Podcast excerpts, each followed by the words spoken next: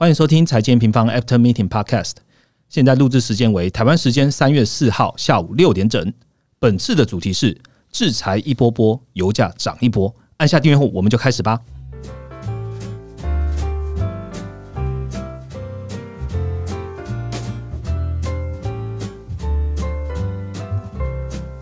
Hello，大家好，我是财经平方的 Roger。嗯，这两周啊，在呃乌俄冲突的状况下，我们还是要持续的录 Podcast 哦。其实心情是有点沉重而且复杂啦。那尤其呃，我自己个人啊，看到了拜登在呃接受这个美国网络媒体的访问的时候，他有说，面对这个乌俄的问题啊，美国现在有两条路可以走，一个呢是和俄罗斯直接开战，好开启第三次世界大战；一个呢是持续的不断的经济的制裁，让违反国际法的国家付出代价。那看起来不管是怎么样，我相信大家也是希望说。不要有走到第一个条件呐，所以应该是往第二条路持续走下去。那这样子讨论就是制裁这样一波一波来，然后大家应该看到很多的新闻的露出啊，就是哦，又哪一个国家做了什么样的制裁？以财经人方这这个频道来说，我们当然是希望告诉你说，这个制裁会影响到的经济层面到底有多广多深哦。所以我们今天呢，再次邀请了 Ryan 来和大家分享一下喽。Hello，大家好。好，我们欢迎 Ryan 哦。那讲到乌俄战争呢，大家一定也不会漏掉一个重要的商品，就是我们的原油了。原油呢，在呃 WTI 西德原油期货呢，在这个战事这个过程中呢，已经来到最高啊，呃，达到一百。一十六美元一桶，那布兰特原油来到了一百一十九美元一桶，最高哦，那都已经到了一三一四年这样的水准了。那接下来呢，整个原油的市场呢，到底它的利多因素还有的走吗？我们一样欢迎我们的末日研究员 Jason。Jason，Hello，大家好。好，在我们要今天进入很多的这个制裁讨论之前呢，我们还是先请 Ryan 来为我们带来一周的行情重点吧。哦，那其实本周股市其实还是受到乌俄冲突带来的一个不确定性去压抑了。那像美股可能原先在周三就鲍威的那个听证会之后，其实是有个反弹哦，对，蛮强的一个反弹。但随后就在周四，就是早上的时间，就是俄军继续进攻了乌克兰的一个核电厂嘛，那就出现一个大幅的回落。那整周的美股表现就变成说，回落后就变成在一到两帕之间震荡。那上周有提到影响比较严重的一个欧洲地区哦，那它其实除了英国以外，基本上都是持续的破底。而且周跌幅都还是在我们录制的时间时候，都还是有两到三趴的一个跌幅。对，那在乌俄冲突延续啊，然后经济制裁持续推出的情况之下，其实资金仍然是持续的往通膨概念啊，还有避险概念的一个商品哦。那包括就是单周涨幅接近二十帕的 WTI 原油，那涨幅接近六十帕的一个小麦。还有一些美债十年期的殖利率，其实也是一度的下探到一点七二帕，那导致说这个长短利差其实也收到了三十 BP 以内，那表示说市场哦现在还是处在一个风险区，比 risk off 的一个情绪哦。那今天也会讲到为什么市场还是持续悲观的一个关键，那其实就跟这个 WTI 油价有关。那等下详细的话就听我们在后面的一些分析喽。嗯，好，我们刚刚讲的长短天引利差，原本在上周我们提到的是大概是四十 BP 嘛，然后现在又持续的收窄。那至于这个长短天引利差怎么看呢？其实，在 N 平方在上一周的快报，甚至是在我们的社群都有不断的用呃文章的方式啊，或者是贴文的方式来告诉听众朋友，所以有兴趣的直接到我们的频道上面去看。我们今天还是 focus 在刚刚讲的关键的制裁跟原油哦。最近两位研究员真的很忙啊，一直被我们 Q 上来说，哎，该录 Podcast，好好跟听众朋友讲一下现在的形势到底是发生的是我们该怎么看看哦。我们在录音的前一天呐，其实也发布了最新的快报。这快报的主题叫做“西方严厉制裁俄国，金融与通膨风险解读”。所以今天的 p o c k e t 内容也会进一步了解哦，就是乌俄的冲突的影响啊。我们来看第一个部分，就是欧美对俄罗斯追加了这么多项的经济制裁，到底有什么样的影响，还有外溢效应。第二个部分呢，我们来看再创天价的油。我们想知道，俄罗斯如果最后最后一步。它的供应中断了，会有什么风险？能源市场会面对什么样的问题？我们用几个情境来告诉你如何解决供给的问题。那我们就开始今天的主题吧。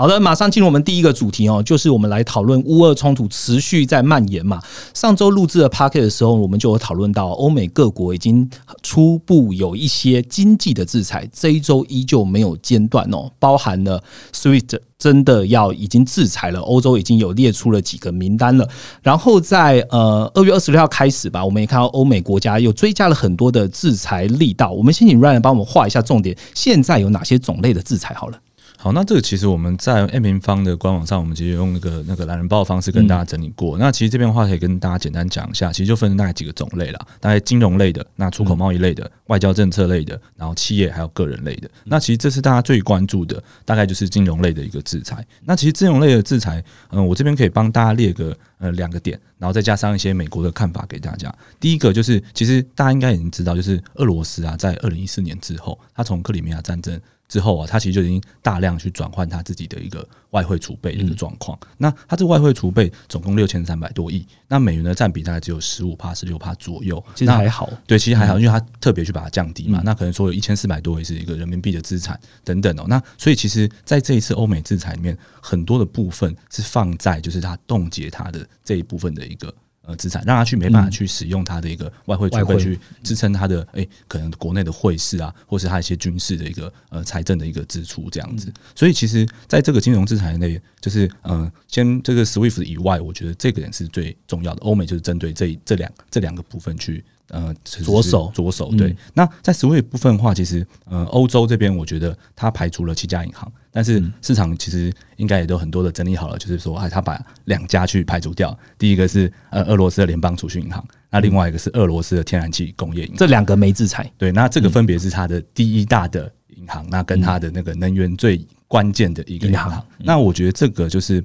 嗯，其实是没有办法避免的啦，因为其实他们还是很仰赖。就是俄罗斯的能源，能源出口，所以他如果说一次的把它断掉，我觉得是问题是蛮大的。那这个不止欧洲这样做，其实美国也是这样做。那美国它的制裁，其实它呃，你如果你去看它的财政部里面的一个清单的话，它其实有分一个 SDN 的清单跟一个非 SDN 的清单，它也是把它去做这样一个分类。就是 SDN 是什么？其实 SDN 的话，就是呃，你可以把它简单想象成啊，就是整个美国。呃，他就规定整个美国的所有人，就美国的所有公民，你禁止跟我列入这个清单里面人做任何的金融交易的往来。OK，对，所以比假如说，哎，可能说你有持有就是美国的一些资产，美元的一个资产，你在那边完全卖不掉，你也出不掉，然后呢，你的资产是会被完全的一个冻结的一个状况，就完全不能使用。那另外非的，就是非 SDN 的部分的话，它可能就是，哎。跟 SDN 比较不一样的是，它的资产不是完全的被冻结的，对，那这个就是它两个主要的一个差异。SDN 其实基本上你就可以把它想象成就是完全是排除在美元体系外，是。然后呢，非 SDN 的话还有还有一点点空间的，对。那这边的话，刚刚我们讲到说，就是呃，他已经把那个。欧洲列入的这七家都放到它的 SDN 清单去了。好，那其他我们刚刚讲到，就是欧洲其实特别去排除了俄罗斯联邦储蓄银行，还有俄罗斯的天然气工业银行嘛。是。那其实美国在这边也是一样，它就是它把俄罗斯的联邦储蓄银行啊，就是它把它放到是另外一个清单，它是分在就是 Non SDN 清单里面的一个比较特别的项目，就是 Capital 的 List。那这个是什么意思？就比方说，它不能够去参加美元这个 CHIPS，就是纽约的一个呃美元的清算所的一个交易，就是你不能有一个代理银行去得到美元资产。嗯，他只是把它列入这个，而不是完全的去冻结它的一个资产。哦，所以其实你可以看到，欧美在针对这个部分，其实他他把这两家，因为真的会影响到通膨外溢效果，然后能源外溢的。带来就是下最重要的，全世界最重要的高通膨的环境，就是会把这个推升的，所以他特别去把这两个去排除掉。是，那这是金融制裁部分。那其他的话，其实还有一些包括一些贸易的制裁，可能说像是科技产品的一个出口禁令，就是美国其实针对俄罗斯，那可能针对它的盟友白俄罗斯都有去禁止像半导体啊，或是一些电信技术的一个出口。那在企业制裁部分的话，可能像 Google 啊、Apple，他们都在乌克兰境内已经禁止去使用一些地图的一个工具嘛。那可能说，像可能银行旗下客户也都没办法去使用 Google Pay、Apple Pay 的这些服务。那可能说，像还有原油的行业，像埃克森美孚啊、壳牌呀、BP 啊，他们也都是纷纷的去退出那个对俄罗斯那边的一些投资。那在个人资产部分的话，那这个是一定要做的。有可能说，像可能补丁的资产啊，然后这边的话，其实讲个比较特别的，啊，就是现在就是全球最大的中立国瑞士，其实也加入这制裁。所以其实，比方说这个乌俄冲突，真的是可能是现在人真的体大，很很不很不乐见乐见的状况行为啦。对啦，那可能其他制裁的话，还有一些像像航空的一个禁运，那体育赛事的一些禁止这样子。嗯，好，Ryan 其实讲的是我们把部分懒人包的内容用口语的方式告诉你，所以有兴趣的话呢，直接到我们的 Facebook 或者到直接刚刚我讲的快报那边去看一下，实际现在的制裁有哪些。当然。未来可能还会更多。那 A 平方我们还会持续做一个更新哦。那其实听到了很多的种类，也可以做几个收敛，就是一。现在还没有大规模的俄罗斯石油禁运。好，刚刚 Ryan 讲的通膨的外溢效应太大了，以至于这些制裁、金融制裁没办法做，更不用讲说石油禁运这件事情。那第二个就影响到就是 SWIFT 刚刚讲到的，西方国家已经列出了七家银行了。SWIFT 是什么呢？呃，如果是第一次就是刚加入 M 平方或是刚加入总金的朋友们，它其实全名叫做环球银行金融电信协会。它全球大概是两百个两百多个国家，然后超过一万以一万间以上的金融机构在使用哦。它使用目的是什么？它就是用跨境的高额支付啦。那一全球大概有一半以上是使用这个平台，其中大家有人在做那个跨境的交易啊，会要填写一个叫 Swift Code。那就是银行的国际代码，这个就是你在做跨境交易的识别了。等于简单来讲，你被这个协会排除了，基本上呢，你就跟境外的资金失联哦。这边我想要再问 Ryan 一下，刚刚讲到 SWIFT 也有制裁这些银行啊，美国也有刚刚讲的 SDN 的制裁啊，请问这两个的差异什么？我们该关注哪一个呢？好，那其实 SWIFT 跟 SDN 制裁就是呃，在我的理解上啊，其实这两个真的是算非常类似的。那我可以跟大家讲一下，大概 SWIFT 的体系是一个怎么样的一个状况？就是它其实啊，它是一个。资讯一个借贷资讯的一个平台，就是你可以想象啊，就是现在我们已经进入一个，我们进入网络时时代已经非常非常久。假如说银行还是跟以前一样，就是诶，我一笔交易一笔交易的，假如我今天进银行的三百个客户，那每个人都有一个借贷，那可能转到诶一百家银行，就是。可能进可能出，可能有一百笔资讯，那每一笔都是这样子去清算的话，其实是非常非常慢的嘛。那所以就是要变成说要有个 SWIFT 的一个体系，去把这个借贷全部的国家的里的银行全部同整在一起，然后最后最后的时候，它可能就只有一笔资讯，哎，谁增加了借方，谁增加了贷方，谁谁支出了什么，谁谁付出，同整的做一笔的清算，对对对，可能同整做出一笔的清算。那这其实只是一个资讯，那最后的话还要再依靠一个就是美元的一个。结算的一个系统，那就是一个呃，现在在目前最大的话，就是国际间最大的话，就是纽约清算所银行同业支付的系统，那就叫 CHIPS，那就是 SWIFT 是连直接连接的这个东西，所以它会变成说，假如说全球银行它在进行美元交易的时候，我把这些借贷资讯都弄清楚之后，然后再靠这个 CHIPS 去把美元的这个支付去把它结算掉，就是每一天可以去做这个行为，不然的话，就是全球这么多银行，你不可能说，哎，大家是每每个互相之间真的是。一笔一笔来一笔一笔来算，那那是完全来不及的一个状况。所以其实如果说你被排除出 SWIFT，你等于也被排除出这个就是 CHIPS，对，等于排除这个美元的一个清算的系统。所以你就基本上你在国际间你没有办法去做任何美元的一个支出跟结款接受接受款项的一个状况。所以其实被排除出这个后，我就觉得这家银行可能就算是废掉了。嗯嗯，那我我多问一下，刚刚讲的美国他做那个 SDN 跟 SWIFT，其实我们可以当做是美国把它做到了 SDN 这样的一个制裁之后，也等于 SWIFT 已经也做了嘛？哦，对啊，因为刚刚他你如果被列入这个 SDN 的话，你就是也也同样是不能使用这个 CHIPS 的一个系统，所以其实基本上就是类类类类同的一个意思。那可能说真的唯一的差别就是说，呃。美国这边被列 SDN，你的资产在美国境内是全部被冻结。是，那所以说，像欧洲这边他在列 SWIFT 的时候，其实欧洲也有去。冻结一些人的资产，在欧元欧欧洲境内的资产，那变成说他要做两件事情，就 SWIFT 加上冻结资产。但美国这边是你被列 SDN，你基本上你的基本上你 SWIFT 就等于没用了，然后呢资产也被冻结这样子。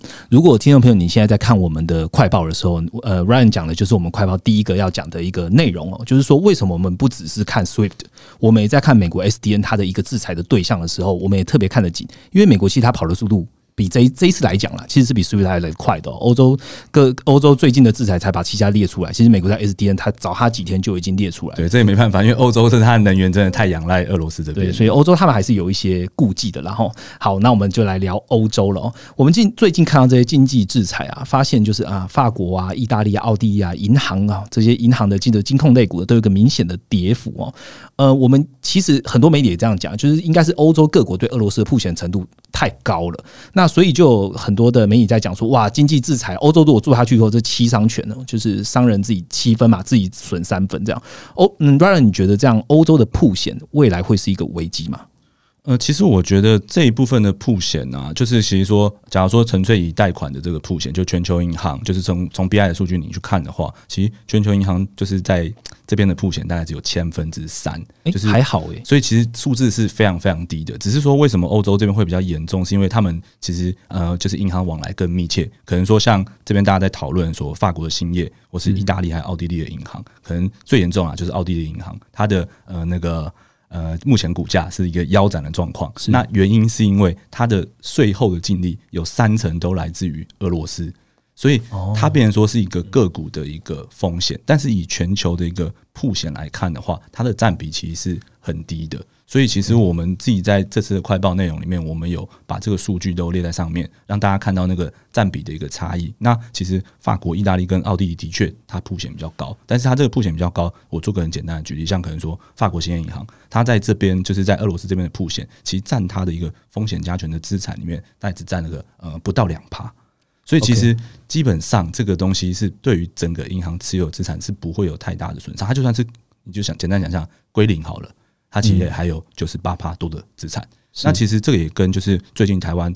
炒很大的，就是我们的保险业持有了非常多的俄罗斯的嗯一些债券，对债券债券的部分。那其实这个债券部分，其实大家也不要跟随着那个媒体去做一个恐慌的动作，因为你真的如果去看台湾寿险的资产总量，可能它是十一兆多，然后持有大概几百亿的。是俄罗斯俄罗斯的债券，对，那你去看一下这个比例，其实这个比例是非常非常悬殊的，所以其实大家不用对这种金融的这个就是风险就是太担忧了，因为其实基本上，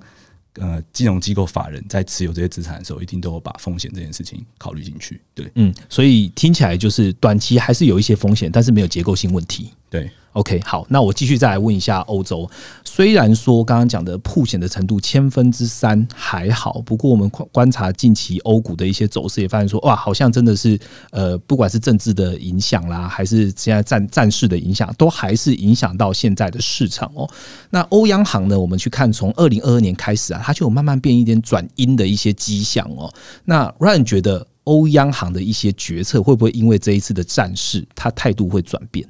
其实我觉得现在全球央行啦，就是呃很难去改变它的一个政策的，就是方向。那其实主要原因就这样，你可以去看欧洲它现在最新的二月的 HICP，就是它 CPI 的一个年增率，其实来到五点八帕，那核心是二点七帕，所以其实现在这个通膨状况是已经远远的超过就是央行原本预设的，大家可能正常都预设是一个两帕的一个标准。那再加上乌俄冲突又把可能说能源。用通膨外溢效果去再推送的更显著，所以我觉得央行很难在这一边去做，就是嗯转向的一个动作，因为你转向的话，你可能会让现在这个呃高通膨的环境，而且这次高通膨环境就是我们之前也谈过很多次，主要是来自于供需的不平衡。就是需求侧一直被可能财政政策被货币政策支撑起来，但供应链可能因为疫情，那可能现在又因为战事，所以有个更严重的供给不足。所以如果说央行它在这边做转向的话，它又把需求呃撑撑在那，那可能会让这个高通膨持续的时间更长。所以我觉得欧洲央行在这边的话，它应该会是跟随全球央行去的一个主流动作了，一定还是可能会照它的目标去把停止新增购债这件事情做了。那升不升息那些事情，我觉得欧央行这边它相对就是可能说相对像已经升息的加拿大是，或是可能这次很高级要升息的美国联准会，它会。有一点点余裕，因为它的余裕是来自于说它核心通膨是二点七八，它不像可能说美国哦早就已经接近的吓人了，趴多了，那对对，然后 CPI 的如果不是核心的话，七点五帕就是更高，所以他们会比较没有余，他们会基本上是一定要走升息的这一块，像可能加拿大央行。这一次就升息了一码嘛，是，所以我觉得这个欧洲央行它不会转变态度，但是它可能会先从，就是会变成说，原本可能会一次做，它会变成分步骤去做，就是先从停止购债开始做，这样。嗯，有在听我们上一集 podcast 的听众朋友也会听到说，我们上一集也有问 Ryan 一样的问题，但是问联总会，那其实我们也听到通膨的压力基本上还是很强的哦，所以联总会不会转向？看起来是不会，尤其是鲍威尔的听证会之后，我们更知道他三月是升息是升定的，只是他升息的幅度怎么样，我们再持续观察。对，就是这次特别补充一下，因为鲍威尔刚才听听证会完嘛，对，那其实基本上他基本这次就是有安抚一下市场了，就是说，哎，这次大概就是升息一码左右。就是因为原本市场其实是原本是预期可能会会不会一次两码嗯这样的一个状况，那其实他在听证会讲出他自己是觉得透露一点的，对一码是比较适合，因为接下来进周末之后，联准会就进入禁言了，对，就缄默期了嘛，他们就不能再发言了，所以基本上现在市场也是锚定联准会会升息，但是以升息一码为主这样。嗯，好，谢谢 Rand 的补充。那刚刚听到的欧洲央行，它可能有一点余裕，但是对于升息的压力还是在的，因为毕竟它的通膨怎么样都还是高于两 percent 以上。好，那我们听完了。呃，各个的制裁，然后跟现在欧股的一些想法，还有欧央行可能的态度之后呢，我们下一个主题要好好来聊聊的，就是大家想要了解的油价。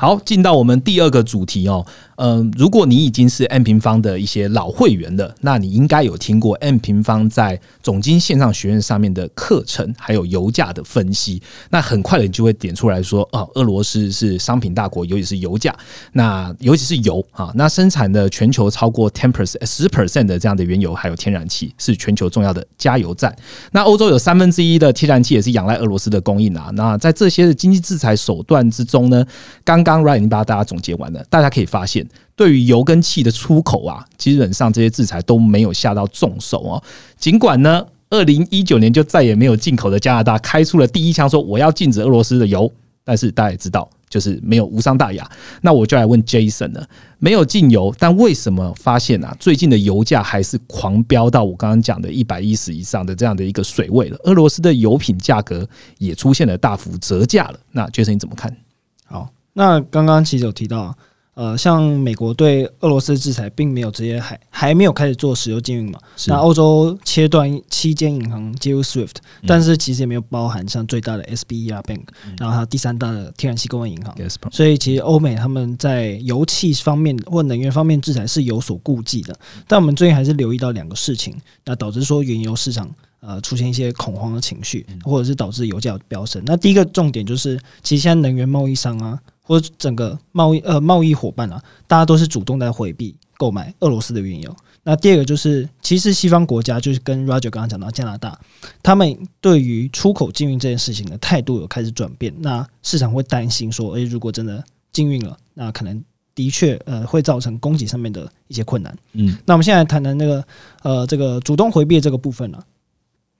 那为什么大家或是原油市场上面的买家要去？回避俄罗斯的原油，那我们自己整理出大概有三个可能性了。那第一个是，其实融资上面现在是有困难的。刚刚有提到，虽然像欧美都没有特别去禁止，就是银行去做一些能源上面的交易或支付，但是其实很多银行他们不愿意去承担这个风险。像路透就报道说啊，至少三个俄罗斯石油的买家，他们在跟西方银行。在做贸易，他他就是他们要去做贸易的时候，需要开立信用状嘛，然后才能来支付这个呃指这个采购款项。但现在西方银行开始陆陆续续不愿意开信用状。那第一个除除此之外，彭博也报道，像是中国两个最大的呃国有银行，一个是工商银行 ICBC，啊，另外是中国银行，他们也开始限制俄罗斯原物料的一些贸易融资。所以就所以第一个就是在呃资金调度上面买呃能源的买家是有遇到一些困难的。那第二个就是运输上面的困难，直接运输，呃，像原油其实大部分呃可能是透过呃管线，但另外一部分也是要通过海路嘛，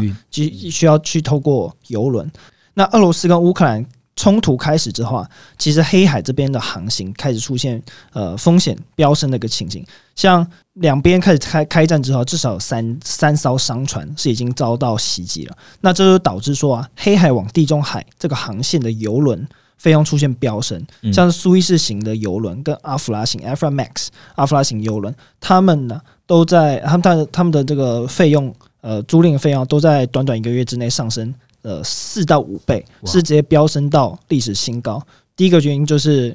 呃，大家担心被打嘛。除了大家担心被打之外，其实这些保险商他们也不愿意去承担这个这样子的这样子的风险，所以你要从你要你要去做运输上面。贸易商也会遇到一些困难。那第三个就是观感问题啊，可能有些公司会觉得，诶，如果我现在去买俄罗斯原油，我是不是在资助俄罗斯要打仗？所以，呃，观感其实也是一个点嘛。所以刚刚讲融资啊，呃，运输上面还有观感问题，就导致说，其实现在俄罗斯的原油一些品种都出现大幅折价。嗯，那俄罗斯主要有几个品呃原油品种啊，像是面向呃。对于像欧洲交易的乌拉尔原油，那它这个地方其实就是往往西嘛。它出它目前呢，对布兰特原油，它是低于布兰特原油油价大概将近二十二美元，这是创历史新低了。嗯，那除此之外，像像乌克呃像俄罗斯在西伯利亚东边，他们针对亚洲国家中国、日本、南韩，他们他们针呃他们出口这个油种叫 ESPO，呃经过呃经过管线，然后再经过出海。的这个品种也是出现，就是从呃原本是溢价的情形变成折价，只是没有像乌拉尔这么严重了，所以可能还是中国有一些买家在买，但是可以整体来看，就是俄俄罗斯的原油油种都出现折价，就是没有人要买的意思。那呃，如果大家不去买俄罗斯原油，要去买什么样的原油？就是呃，其实原油啊，大家可以去了解说，它虽然是已经。一个全球整合性很高的商品，但其实各个区域之间原油油种还是有所差异的。那最主要差异就在于它们的呃密度，然后还有它们的含有硫 sulfur 的这个程度有所差异。像我们常常听到 WTI 西德州原油，它就属于呃密度比较低、轻质的甜原油，因为它的含硫量也比较低。那俄罗斯的原油啊，它其实跟阿拉伯国家、中东国家的一个规格比较接近，像是伊拉克、沙特，然后还有阿联酋。呃，他们这些中东国家的品种是比较接近的，所以大家不买俄罗斯的原油，就跑去买像是我们有看到杜拜原油，在近期也出现溢价大幅飙升到十三美元的一个情况，所以就是替代效应就对了。对，没错。嗯，那除了西方，除了这些买家特刻意去避免采购俄罗斯原油之外，其实第二个重点就是我们还是有关注到西方国家，呃，对于俄罗斯原油禁运、石油禁运的态度开始出现转变了。包括刚刚第一个讲的加拿大政府。他已经开出第一枪嘛，就是他要禁止呃俄罗斯原油的进口。不过这个冲击不大，因为俄罗呃加拿大它本身就是重要产油国，大家从二零一九年就没有再进口俄罗斯的原油嘛，宣示意味比较对，宣示意味比较重。那第二个就是英国，那英国的话，它是禁止俄罗斯的船只停靠他们的港口。那怎么样算俄罗斯的船只呢？它其实呃范围非常广啊，不管是俄罗斯控制。俄罗斯人营运、俄罗斯人租赁还是插旗，这些船只都不可以透过呃，都不都不可以停靠在港口，出口进口都是。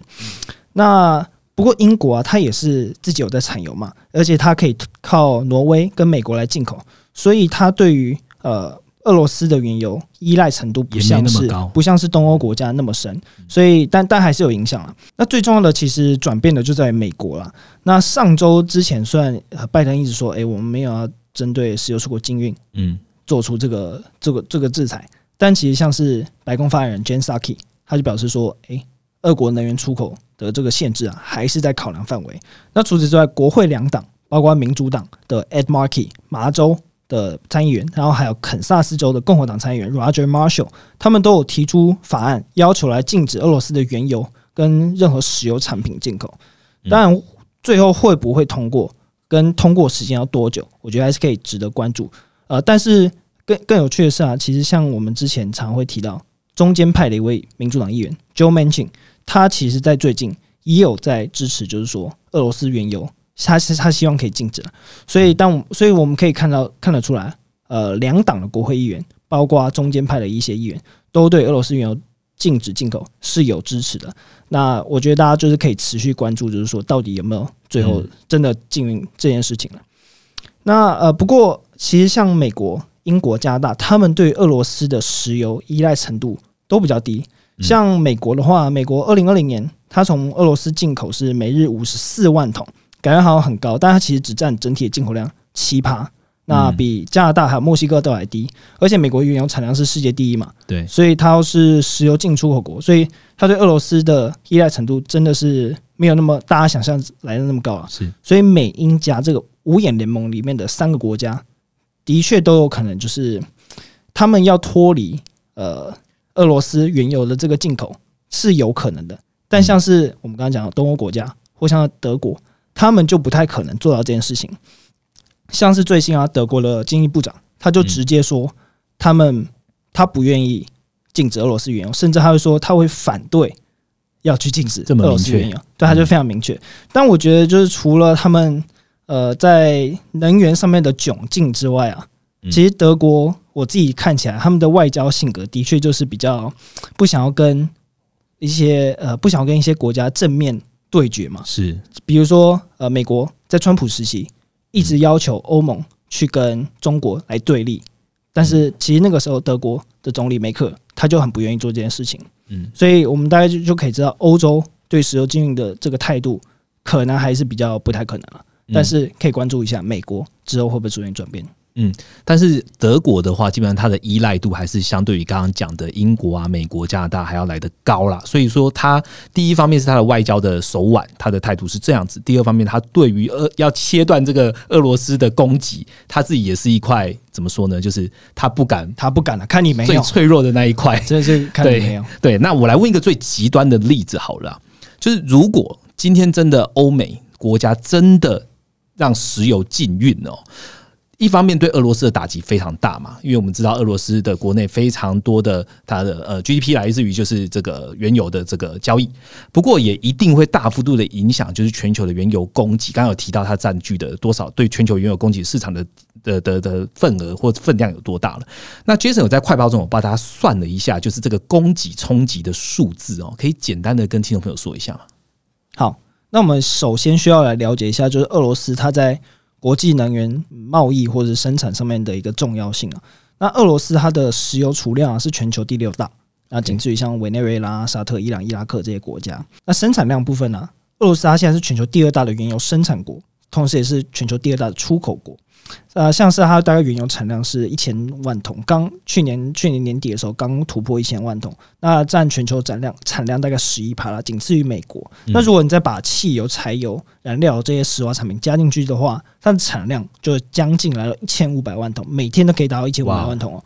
那如果是出口量的话，它是全球最大的石油产品出口国嘛？那大家中大家都记得一个数字，就是他说了。这些石油产品出口量大概是每天八百万桶，这八百万桶里面大概五百万桶是原油，那大概一百一十万桶是柴油，那剩下一些就是呃燃料油啊、汽油、石脑油这些部分。那这八百万桶啊，就是八百万，大家非常注注意这个数字，因为因为其实如果它生产一千万桶，那两百万桶自己用嘛，八百万桶出口，那真的会受到影响。maybe 就是这八百万桶，我们来看有多少程度会受到影响。是这八百万桶里面啊，大概有一半出口给欧洲。两成给中国，那剩下北美，像是美国，基本上就是美国了，大概占一成左右。那剩下一些零头，就是给呃其他国家、亚洲国家、南美国家。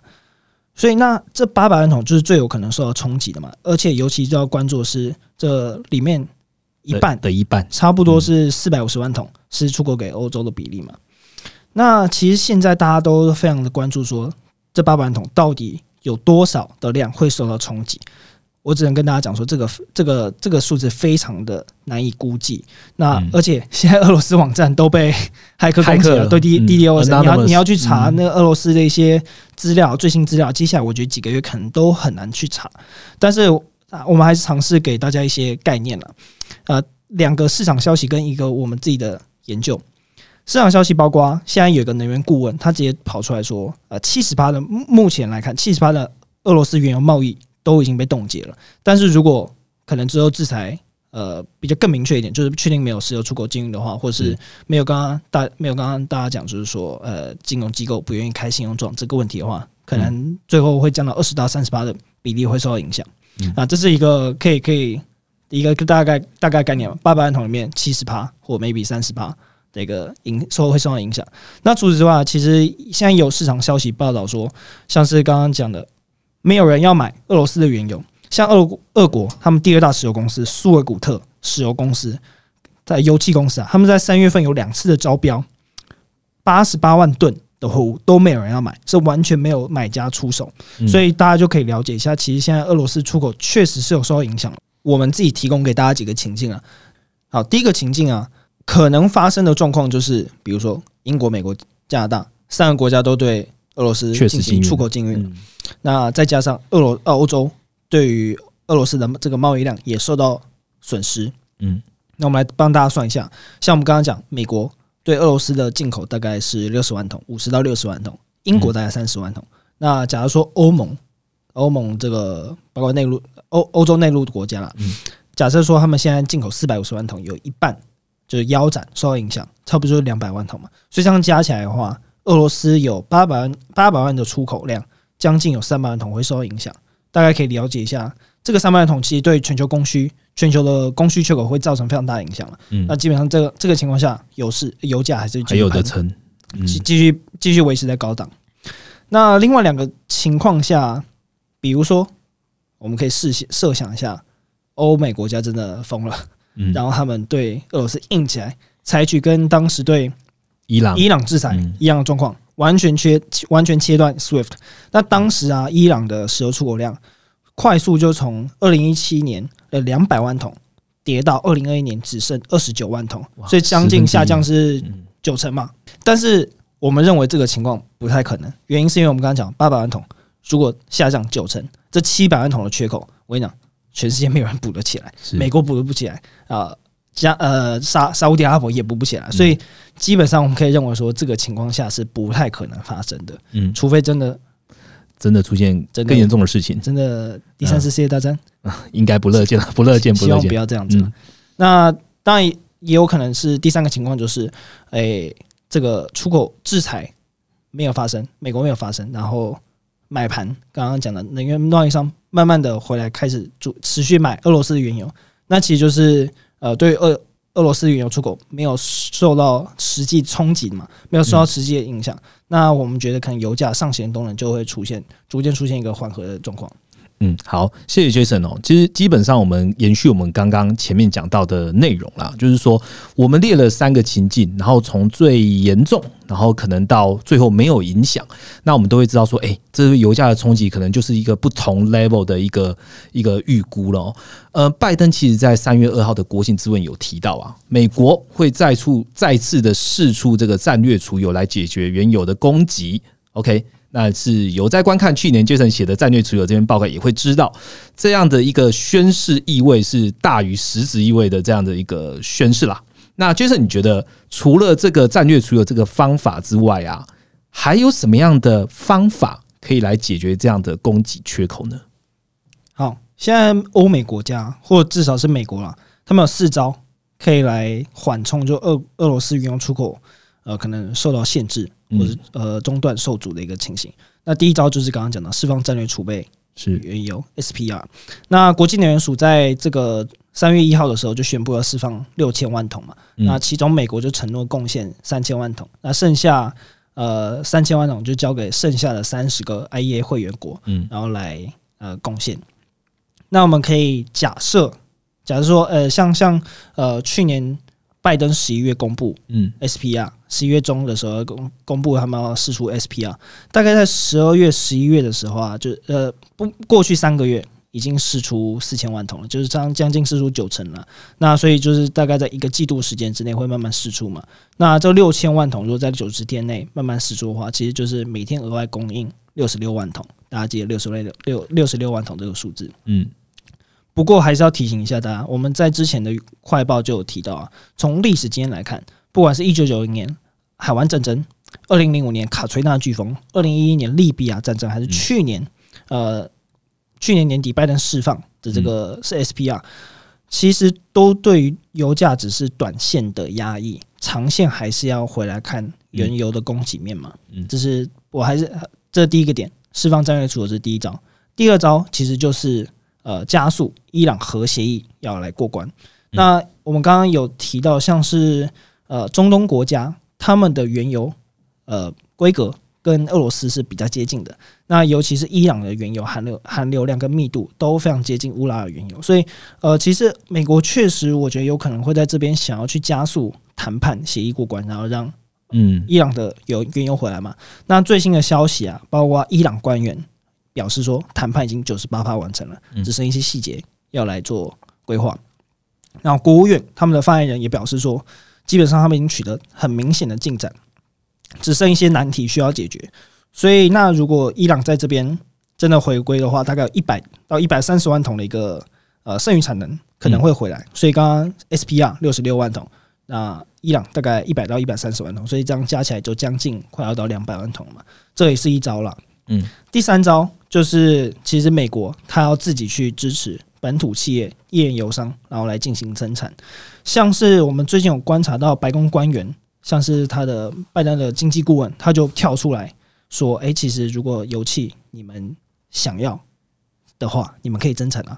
那民主党中间派，我刚刚讲 Joe Manchin，他也跳出来说：“诶，我我我支持，就本本土的油呃原油厂商要增产，然后让。”美国回到一个呃能源独立的一个情形，开绿灯哦。对，呃，但 Joe Manchin 他本来就是比较偏中间派了。嗯那像共和党不用说，他们本来就比较支持石化产、石化能源产业。那我觉得这个这个跟拜登政府的能源政策是相违背的嘛。我们我们以前一直都知道，就拜登相对来说比较支持干净能源啊、电动车这种东西。但是现在高通膨的环境下，让拜登政府跟民主党政府非常的。有感受到压力啊，尤其今年又要举行其中选举，那他们民主党的民调现在是不，并并不是很不好。我觉得呃，这也是一招，只是拜登政府和民主党一些偏更左派一点的议员，他们愿不愿意支持这样的一个做法？嗯，但呃，就算拜登或民主党议员没有去强力支持啊。根据 EIA 的这个短期能源展望报告里面，他们认为说美国石油产品啊，在 Q two 还是有机会增产差不多三十万桶的一个情形。所以刚刚讲到 SPR 六十六万桶，伊朗一百到一百三十，然后美国可能 Q two 增产三十万桶，这样差不多就是两百出头嘛，两百出头万桶的一个增产缓冲。第四招是拜登要去游说 OPEC Plus 扩大增产。那 OPEC Plus 他们现在每个月增产的幅度就是四十万桶，虽然呢。呃，有一些国家像是呃安哥拉、奈及利亚，因为他们的产能受限，导致说其实近几个月 OPEC Plus 他们实际增产量没有真的达到四十万桶的这个承诺。不过啊，就算是这个情形，或者是因为现在高油价，会不会刺激 OPEC Plus 要去扩大他们增产力道？我自己是觉得不会啦。尤其呃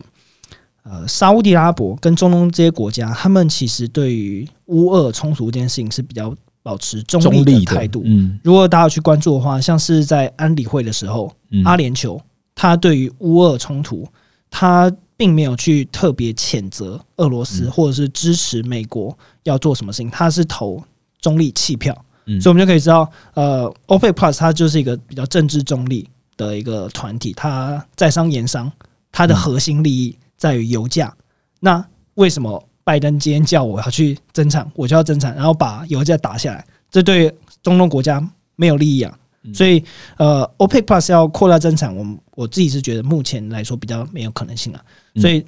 整理一下四招：第一个战略主油，第二个伊朗和谐，第三个美国本土页岩油增产，第四个 OPEC Plus 加大增产。但最后一招不太可能嘛？虽然它前三招可能加起来大概就是两百。两百出，两百到两百五十万桶左右的增产一个缓冲。嗯嗯，好，其实就是把大家试算完了，我们也可以知道很简单的数字嘛。原油俄罗斯它出口就是八百万，那你要用八百万，刚刚怎么加，我们可能都加不到这个数字。但这也是为什么现在各个大型的西西方的国家，它没有办法毅然决然说我要制裁你，我就让你的原油禁运、禁止出口，我不进口。他们也没这个，目前这样怎么算完都会觉得对供给原油的供给会有很大的影响了哦。讲完这样的油价之后啊，我们来聊一下跟俄罗斯啊，跟俄罗斯相关的商品好了。聊一下 ETF，这两天有一个新闻啊，就是说有看到有一档杠杆型的 ETF 要下市了。这个 ETF 叫就是 RUSL 哦，它是两倍的杠杆型的 ETF。我想请问一下，因为两位都是这个 ETF 的讲师嘛，那是不是先请 Brad？跟我们讲一下好了，就是这个下市啊，大家恐慌嘛？我下市是不是这我钱就拿不回来啦？然后另外一个问题是想问说，这个杠杆啊，这个 ETF 我们在课程这边也有提到，它到底适不适合做呢？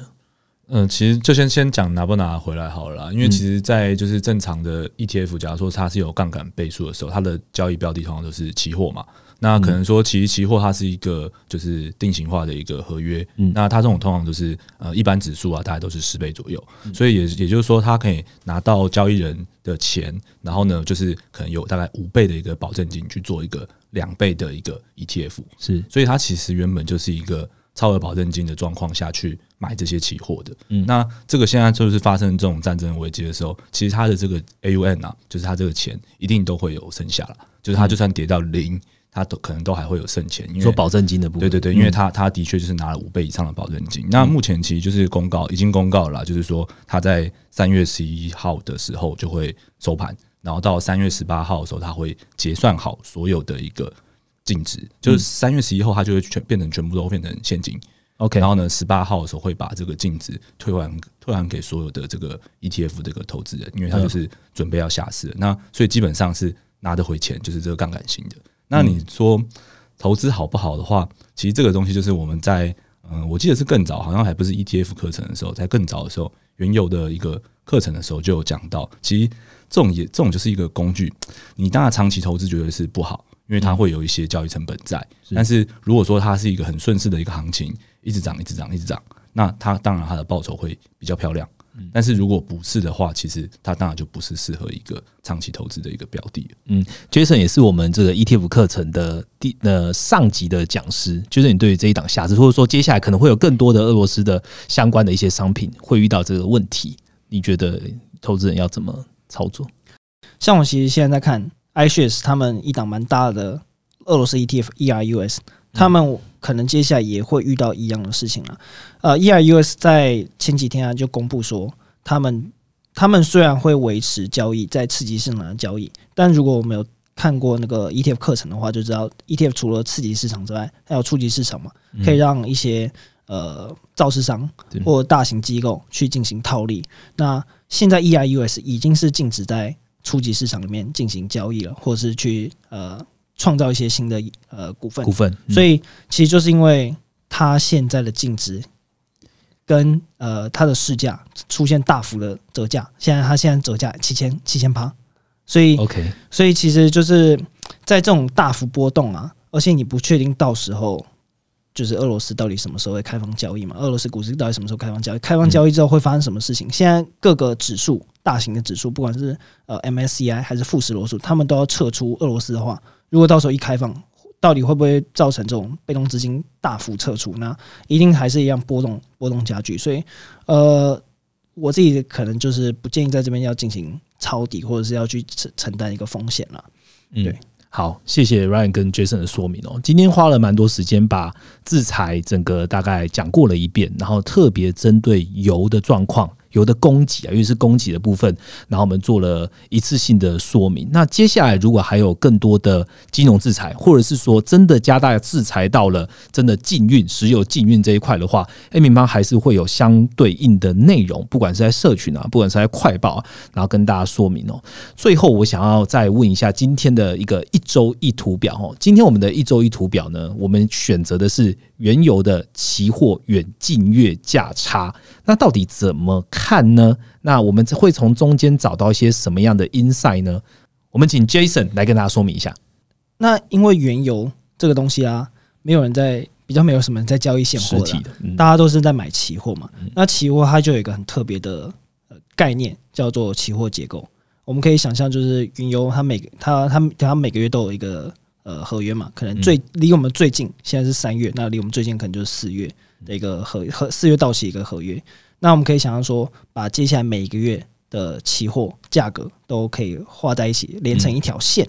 好，一般正常情况下，就是这个原油或有一般原物料商品期货在交易的时候，每个月份可能都会可以进行，大家都会有一个价格跟一个交割的时间嘛。那我们如果在正常情况下，越远越越呃越以后交割的这个期货价格是越比较贵的。因为我们可以想象，呃，你要去储存石油，或者是你要去储存小麦、玉米，啊，这些原物料商品，它都是需要仓储成本的，所以，呃，存越久，成本越高，它价格相对来说也会比较高嘛。但在一些特别的情况下，比如说现货市场非常非常需求强劲，大家现在就要买这个商品的时候，就会造成说，离我们很近的这个月份的期货合约，它价格反而是高于，嗯，呃远，月比较远月的一个情形。那这就是所谓的。呃，这就所谓逆价差 （backwardation），意思就是说，呃，当呃近月大于远月的时候，就是现货市场需求非常强劲。那其实现在原油市场就是呈现这个状况了。那我目前看到这张图，就是 WTI 的原油远月远近月价差是来到负二十三块。那目前来看，这个是也是非常历史的一个情形了，也就是市场非常的恐慌，大家现在就要买油。那我就我像我们刚刚提到嘛，大家市场不想买俄罗斯原油，那要去买什么？要买杜拜原油，买布兰特，买 WTI，不然不然没有没有其他原原油可以买了嘛。所以从远近月价差，我们就可以了解一下，就是市场现在的情绪跟需求状况。嗯，好，谢谢 Jason 的说明哦。大家如果有到 N 平方的网站去看这张图表的话，你会看到我们是跟 W 呃 TI 的原油期货价格是摆在一起的。那现在的时间点确实就是期货价差它的负值很高，然后原 WTI 的当然现在价格也高的吓人。我想再补充一个，其实像 WTI 它是在。呃，所谓的库欣区，奥美国的奥克拉荷马州库欣区来交割。那如果你也可以去观察，就是库欣区它储油空间的使用比率。我们可以想象，就是假设说现在这个库欣区它储油空间使用的比例很高，像去年在一呃二零二零年三四月的时候，呃，大家油卖不出卖不出去，就要干嘛？就要把存呃存起来嘛，堆积起来。那个时候。储油空间使用比率就很高，嗯，那油价就一度出现负油价嘛，嗯，那像是现在啊，现在的情形就是大家一直在买油，一直在消耗这个储油，呃呃原原油的库存，就导致说库欣区的储油空间使用比率已经来到二十七趴，这个也是将近，这个也是历史历史低的嘛，所以大家可以除了去观察远近价差跟现呃现货价格的关系之外，也可以去了解说，哎呃，通常储油空间使用比率越低，远近价差越低，就是。近呃，近月价格非常高了。嗯，好，其实就是讲的内容，在我们呃二零二零的十月推出的原油跟黄金的课程里面，也有提到这两个重要的数据，所以欢迎听众朋友也到呃 M 平方的线上课程去看一下我们实际讲的内容哦。今天大概我们就分享完这个整个制裁跟呃我们原有的看法了。那如果大家觉得听完这心情是些许的沉重呢，不要担心。我们呢，也在今天录制的时间也推出了一个台湾跟香港五年的一个快报哦。我们研究员好好来分析一下，就是三大的转折点，看台港两小龙如何走向两端。那如果你想要看我们今天讲的这个。制裁的报告啊，或是我们台港五年的这个报告呢，我们这一集特别开放给 Podcast 的听众呢，有免费体验十四天的 AN Pro，这不是很常有的。所以当你今天加入了，算就是你可以在下方资讯栏这边去找到我们这个十四天的优惠码。那成为 AN Pro，你不只可以看快报，你还可以看我们三月最新的月报，还有无限浏览我们全站的图表。那如果你有兴趣呢，你还可以自己画图分享在 N 平方的社群上哦。好。那这个机会很难得，所以直接在下方点击之后，你就可以成为十四天 N Pro，好好来看一下这两篇我们要讲的内容，然后好好来吸收一下近期的总金趋势到底该怎么看了。今天 p a r k e t 就到这边了，喜欢我们听众朋友记得按下订阅，给我们五星的评价，我们就下个礼拜见喽，拜拜，好，拜拜，拜拜。